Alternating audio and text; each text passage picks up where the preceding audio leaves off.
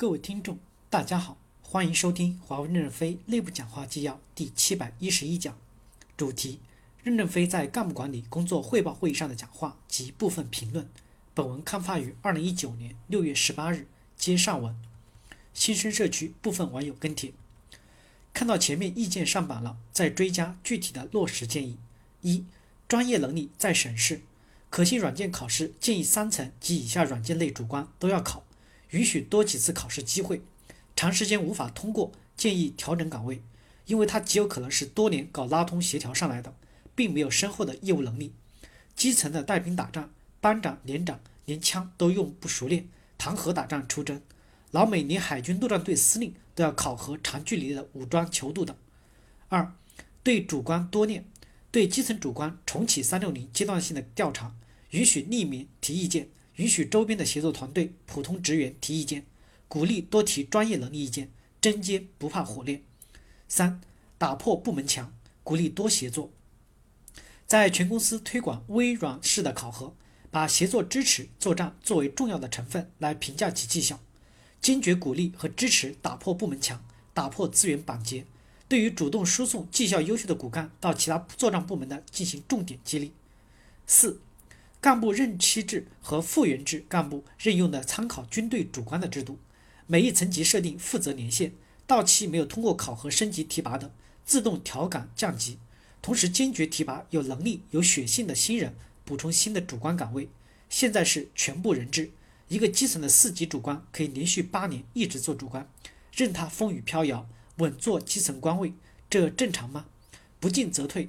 ICT 的外部血雨腥风，四平八稳。稳稳当当混着正常吗？同时也就造就了整体的中基层干部队伍严重的平庸化，优秀的苗子长出来的可能性微乎其微。建议所有的领导汇报讨论类的 PPT，领导自己必须有直接的产出，右下角写上名字，Fellow 必须亲自承担 SPDT 战略规划材料，不要把自己搞成了 Follow，干动干动嘴皮子。网红部门十年不倒的领导加强考核。或直接拿下，傻子都知道你们怎么把部门搞成网红部门的。抓紧审视三年升三级、四年升四级的，公开其自评。干部公示短短几句话有几有个屁用？里面贴上自评，严格区分组织贡献和个人贡献。华为不乏优秀的干部，但也不乏害群之马。先提这几条，提多了就是暴毙了。一、如何识别冗余的岗位？每个部门都觉得自己的部门的岗位是有价值的。没有价值找事儿也要说明有价值，很多无谓的工作就这么产生了。怎么样落实一线？真正的一线也只有销售项目组、交付项目组和研发项目组。